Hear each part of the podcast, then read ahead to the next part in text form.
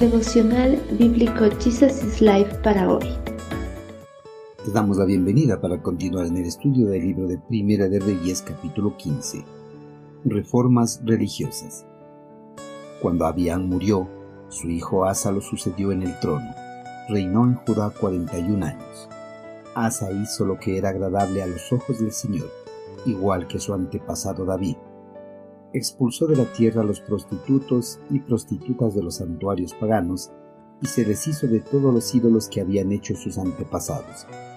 Hasta quitó a su abuela Maaca de su puesto de reina madre, porque ella había hecho un poste obsceno dedicado a la diosa Acera. Derribó el poste obsceno y lo quemó en el valle de Cedrón. Aunque no se quitaron los santuarios paganos, el corazón de Asa se mantuvo totalmente fiel al Señor durante toda su vida.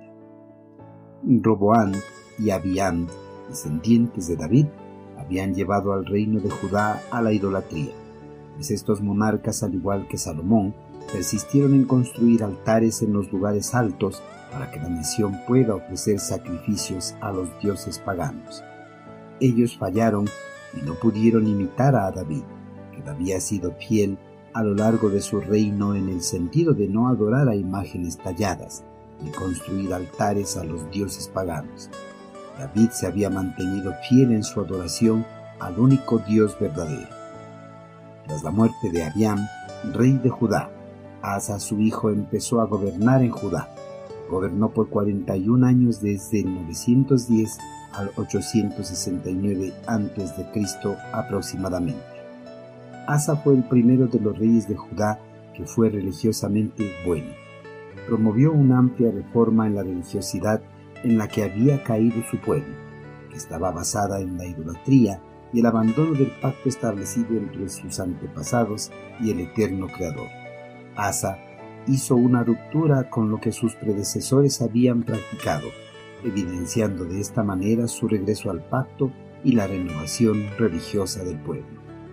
En su reforma, Asa quitó la prostitución de los santuarios paganos, eliminó la homosexualidad idolátrica de la tierra y destruyó todos los ídolos que sus padres habían construido. Destituyó a su abuela Maaca, quien ocupaba el puesto de reina madre oficial, pues ella, al igual que la gran mayoría del reino, se habían dado a la idolatría. Ella había hecho un poste obsceno dedicado a la diosa Acera en el torrente de Cedrón un torrente que corría por el valle de Cedrón que formaba el límite oriental de Jerusalén. Las personas cuando están en un espacio de poder tratan por todos los medios cobijar a sus parientes, a pesar de saber de sus errores y faltas. Casi nadie se atreve a denunciar a su propio pariente, en especial si es alguien muy cercano como un abuelo. Asa en su reforma quería transformar por completo la vida religiosa del reino por eso no le importó sacar a su abuela de su gobierno. Asa derribó el poste obsceno que había hecho su abuela y lo quemó en el valle de Cedrón. También destruyó los ídolos que habían entrado en el culto de Judá durante los reinados de Salomón, Roboán y Abiam. Y por último, puso en el templo las cosas santas, artículos que él y su padre habían dedicado al Señor. Asa con su reforma siguió los pasos de David e incentivó al reino a la adoración del único Dios verdadero.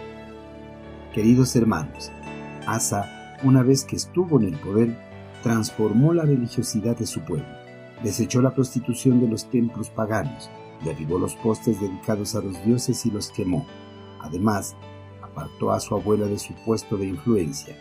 Con todos estos actos, desechó la idolatría de su reino e instauró la adoración al único Dios verdadero, tal como lo había hecho su antepasado David. Hermanos, cuando el corazón sigue al Señor con rectitud, siempre le servirá y estará dispuesto a hacer siempre lo correcto sin importar que si en el camino haya que actuar en contra de un familiar. Jesús nos dice que hay ocasiones en las que la fidelidad significa aborrecer incluso a nuestros padres. Si quieres ser mi discípulo, debes aborrecer a los demás, a tu padre y madre esposa e hijos, hermanos y hermanas, sí, hasta tu propia vida. De lo contrario, no puedes ser mi discípulo. Lucas 14, versículo 26.